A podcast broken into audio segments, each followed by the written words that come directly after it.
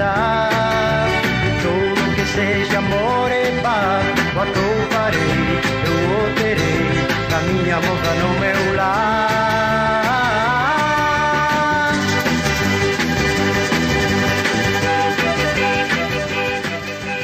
vamos lá, volta aí Mas pro Fábio.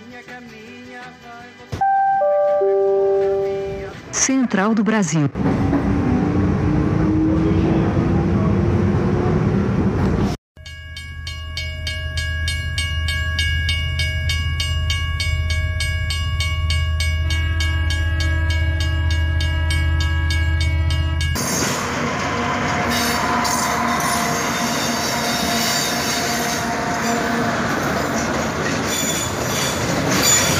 Ponto todo é o seguinte, pessoal. Houve uma renovação no Congresso e nessa última eleição, em 2018. Eu não tenho a menor dúvida, e aí vou pela terceira vez usar a palavra incompetente. Eles vão ser varridos. Eu não tenho a menor dúvida. Veja só, o Centrão vai continuar, tem pessoas que vão estar ali, mas vai ter um grupo que com certeza vai ser varrido. Eu não tenho então, Fábio, mas esse é o cálculo, Fábio. Junto, esse é o cálculo, meu querido. É isso que eu quero te falar. O cálculo político é feito por quem já está há muito tempo no jogo. Os, os, os, os cascudos, eles não estão nem aí.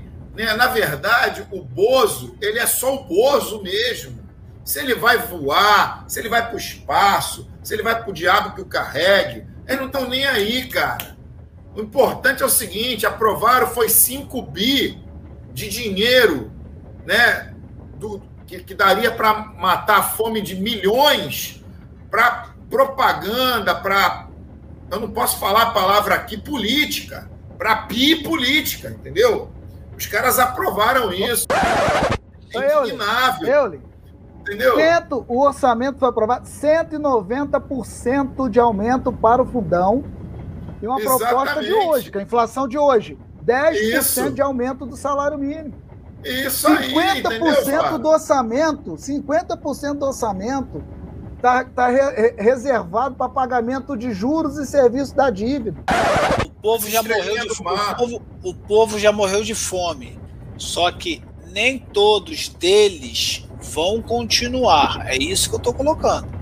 Meu ponto aqui é esse nem todos vão continuar. Essa onda da extrema direita, ela continua no Brasil com os 20%, 25% do eleitorado brasileiro, tá?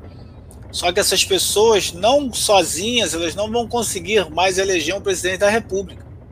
Porque se a gente olhar a condição a qual esse presidente foi eleito, vários cientistas políticos já falaram. Tudo bem, isso pode acontecer daqui 30, 40 anos, mas na próxima eleição eu não vejo mais o pobre e nem essa classe média que se diz letrada votando em Bolsonaro. Que pra Só fazer um complemento rápido, porque eu e Marcelo acho que a gente fez essa dobradinha mais de uma vez no programa. Eu acho que muito além da situação do orçamento foi, foi a questão dos precatórios, que a gente fez o debate continuadamente mais de uma vez, e nós falamos sobre a questão que se era para fazer aquilo, então que se acabe com o teto de gastos. E, infelizmente, a esquerda não foi capaz de fazer esse debate e avançar. E, e, e o que eu vou dizer aqui agora não é para dizer assim, ah, porque eu estou querendo, né? Não, não é isso não. Mas, veja, o pessoal votou contra este orçamento. Mas ele não foi sozinho. Olha, olha, olha o, o interessante. O Podemos votou contra. O Novo votou em função do fundo público, do fundo público eleitoral. 190% de aumento do fundo público eleitoral. É uma vergonha. Isso é uma vergonha. É uma vergonha. Esse orçamento tinha tudo para entrar para a história. Aí você é aprova 16 bilhões para emendas do relator. É isso aí, metamorfose ambulante. É isso aí. Eu quero dizer fosse antes. Eu prefiro ser essa metamorfose ambulante do que ter aquela velha opinião formada sobre tudo. Do que ter aquela velha opinião.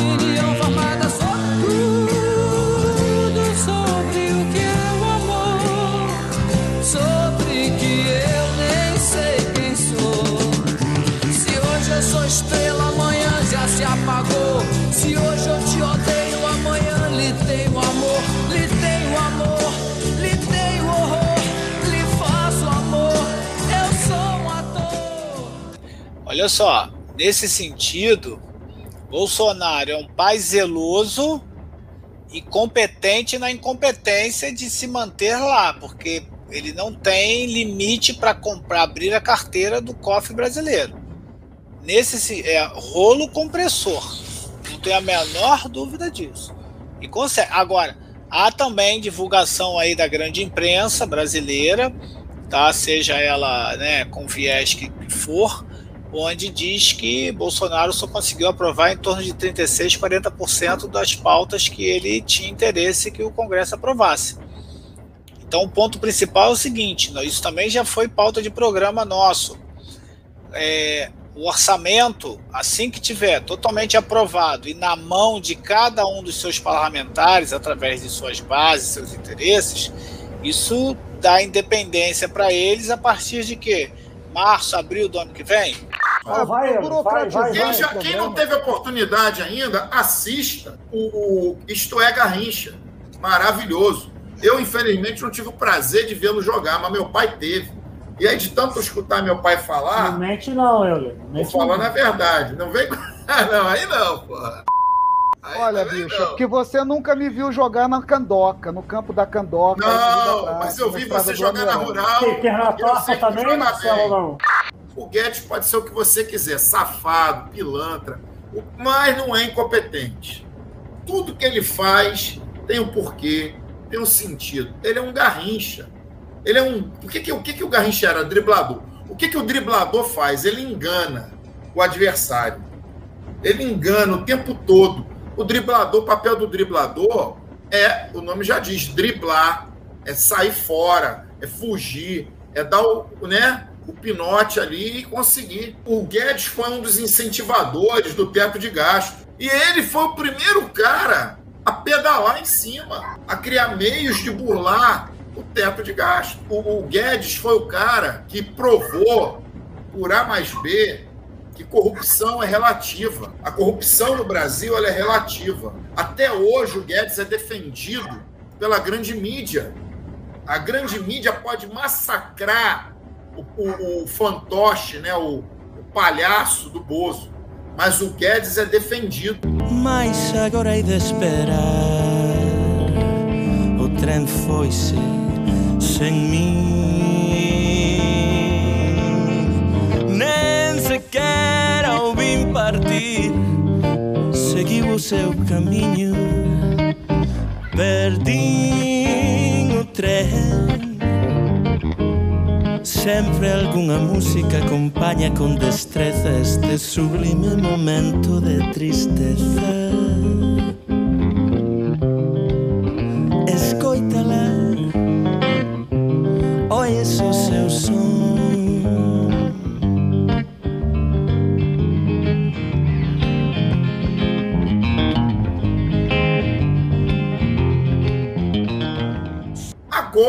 No finalzinho, muito no final, que agora alguns né, estão começando a dar uns tapinha no Guedes, mas até o Ciro falou: não, porque o Guedes, economia, ele entende. Ele é um cara que sabe fazer o jogo.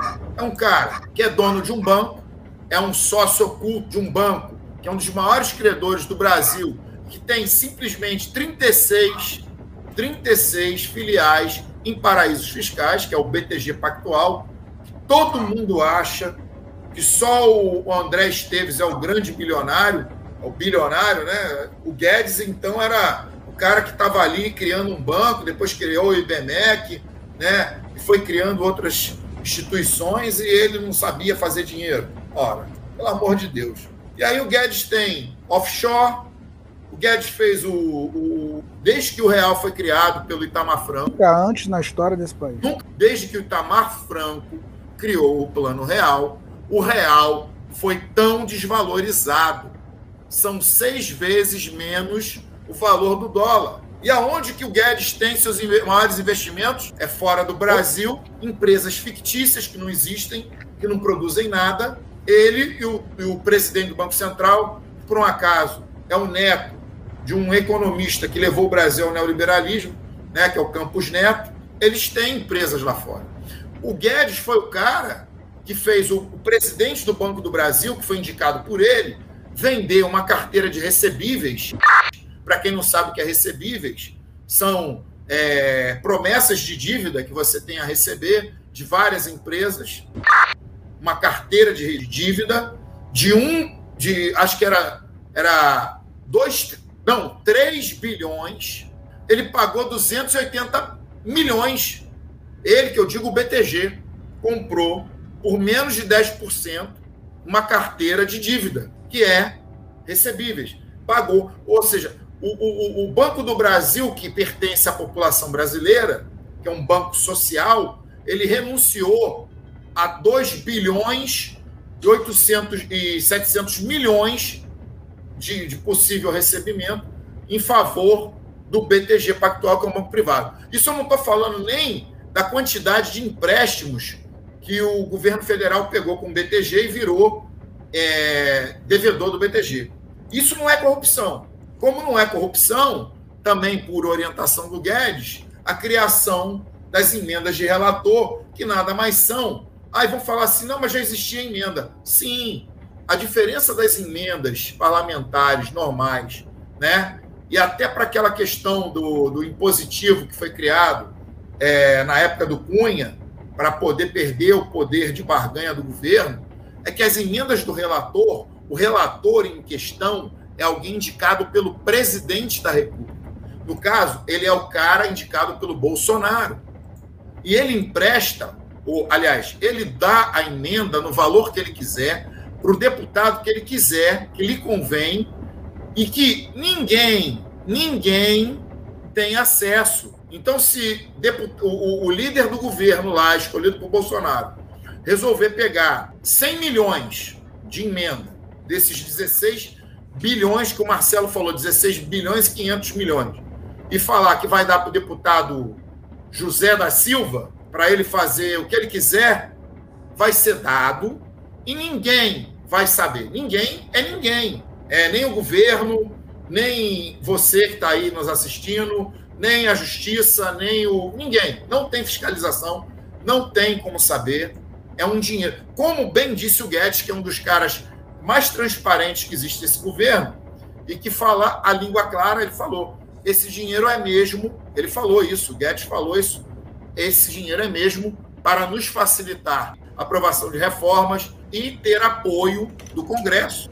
I was riding number nine, heading south from Carolina. I heard that long, some whistle blow.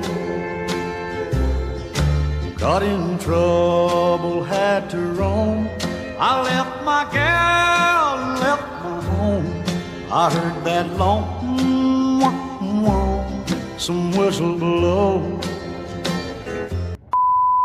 Ora, com 16,5 bi, você não compra menos de 300 deputados. Tanto é que, se vocês olharem a média de aprovação das pautas governistas no Congresso Nacional, principalmente na Câmara, é 312, 315, 313. É uma conta que fecha. Tá entendendo? Então é isso, gente. Agora, corrupção é relativa para esse pessoal. E eu estou falando não é só do pessoal do governo, nem do pessoal da, da, da política. Estou falando da hipocrisia da mídia e da hipocrisia brasileira, da população. Porque isso não é corrupção.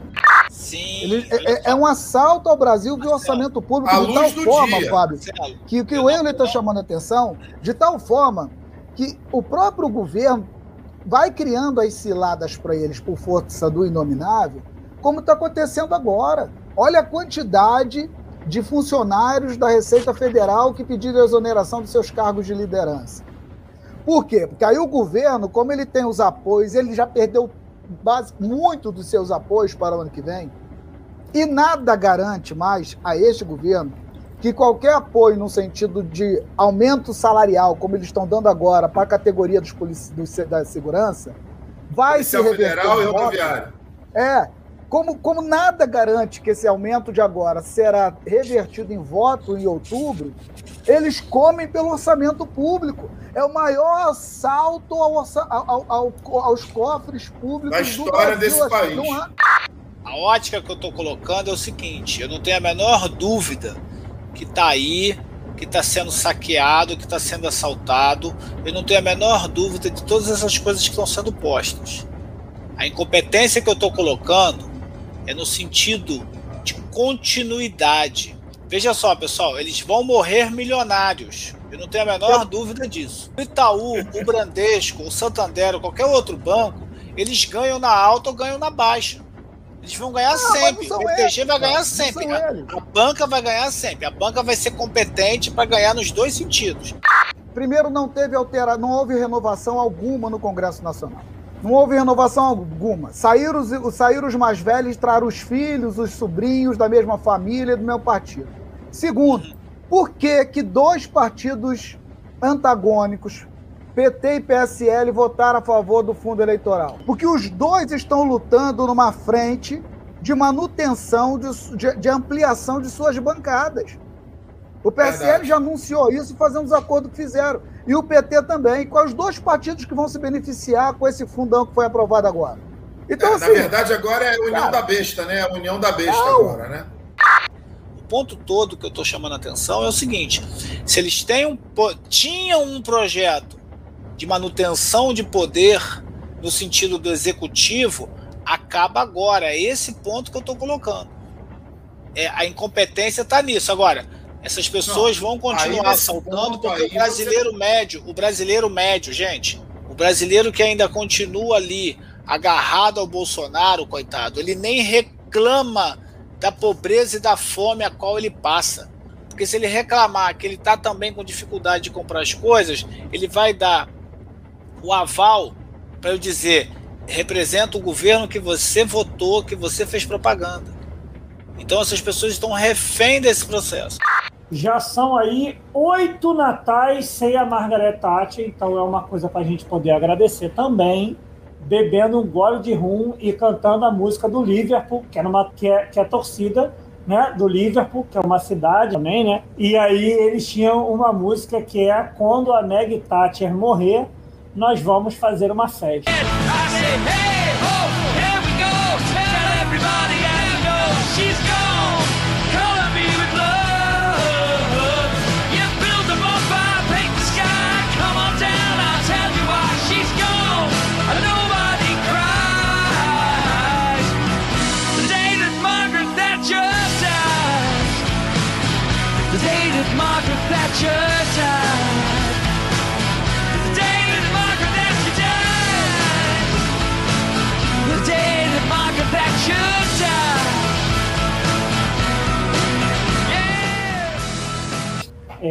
Nós temos aí de oficiais hoje, em dia, é, hoje né? Estou falando de oficial que é definido pelo governo e que vamos lembrar que o governo não fez é, uma análise novamente desses dados, né? Quero fazer uma lembrança lá no meiozinho da pandemia, no quer dizer, meio, é meio no iníciozinho desse ano, a, a Rússia chegou a rever a sua contagem de mortes. A contagem de mortos triplicou quando eles é, fizeram uma recontagem é, dos dados e fazer uma análise. E o Brasil nunca parou para fazer isso. E hoje em dia o Brasil está aí com 22 milhões de casos. Se a gente considerar que nós chegamos num dado muito próximo aí da Rússia, a gente tem que provavelmente nós tivemos 60, pelo menos 66 milhões é, de, de casos no Brasil. De mortes, nós estamos aí com 618 mil. E aí, para completar a fala de mortes, eu quero dar é, a solidariedade a todas as pessoas que perderam parentes é, nessa pandemia aí que já está passando muito mais tempo do que a gente esperava. É, se são 618 mil mortes, vamos considerar aí que tranquilamente quase 1 milhão 860 é, mil mortes, se nós considerarmos o mesmo, a mesma progressão que a Rússia teve, os outros países teve, mais ou menos aumentou de duas a três vezes os dados é, oficiais, considerando como o Brasil está hoje em dia em relação de mortes por 100 mil habitantes, nós somos o 13 terceiro país do mundo. Dentre os países do bloco grande, nós somos o primeiro. Já dentro da América do Sul, nós só estamos atrás do Peru. É, o Brasil, antigamente, era referência na, na América Latina de desenvolvimento econômico, de referência internacional, de liderança local. Hoje em dia, nós estamos aí colados com o Peru em liderança é, de mortos por 100 mil é, habitantes de Covid. É isso aí. Fora, fora, aquele, fora aquela empresa aí de saúde privada que deu vários atestados médicos de qualquer outra coisa, menos. Isso aí, exatamente. Tem uma, CPI lá. A Prevent Senior. E tá aqui, ó. Produção de cloroquina pode ser caminho para o colapso da saúde no Brasil. Isso em 23 de março de 2020. E aí eu consegui ter essa percepção da produção de cloroquina, porque foi liberado dinheiro para o Exército produzir cloroquina em massa. Bolsonaro fez vídeo. E eu fiz essa análise em ainda março de 2020, quando a gente não tinha ainda se não me engano, eu não, eu não lembro se já tinha morte ainda. 2 bilhões de comprimidos fabricados. 2 bilhões. Isso aí. Já tinha, já tinha morte, sim, Arthur. Que nós fomos obrigados a retornar ao trabalho é, pegando é, ônibus lotado, trem lotado, que se achou sensato acabar com algumas linhas de trens expressos, com diversas linhas de ônibus, não há nenhum tipo de fiscalização. Cara, a, negligência desse governo é, nos levou de volta ao mapa da fome. Né? Só que aí que você está falando, a morte que vem por essa negação, a vacina, a, a ciência, enfim, né? Essa coisa que esse ministro está fazendo, imediatamente após este governo, esse desgoverno ter colocado um, um, um, militar especialista em logística como ministro da saúde, cara, não poderia dar em outra. A, a fome no Brasil, é, é, é, é a insegurança alimentar, 59% entre os negros. Entre os brancos é 51%. Entre as mulheres é 64% a gente tem o passaporte vacinal para você poder ir para, por exemplo, Manaus, e você tinha o passaporte vacinal que eu chamava do passaporte vacinal econômico, que se você não vacinasse os seus filhos, você não recebia o auxílio, que era o Bolsa Família. Além desse ataque sem sentido à vacinação, felizmente a nossa população tem um histórico de vacinação em larga escala. E aí eu vou retomar aquele debate que nós fizemos anteriormente para a gente analisar como está aí, ó isso daí é do dado mundial. Enquanto o mundo está com 57% de pessoas vacinadas, o Brasil tem 77% de toda a sua população vacinada, a África somente 13%. Não há resposta nacional para problemas internacionais. Dentro desse assunto de que vocês estão falando de poder ou não, querer ou não vacinar, é, em alguns países na Europa já estão se discutindo a obrigatoriedade da vacinação como é o caso da Alemanha. Agora, quando você tem no Brasil o governo fazendo propaganda contra a vacinação, ou o governo estimulando né, a população a ir contra funcionários da Anvisa, estimulando a violência. Ameaçando funcionários? Torna... Não, a coisa se torna muito pior.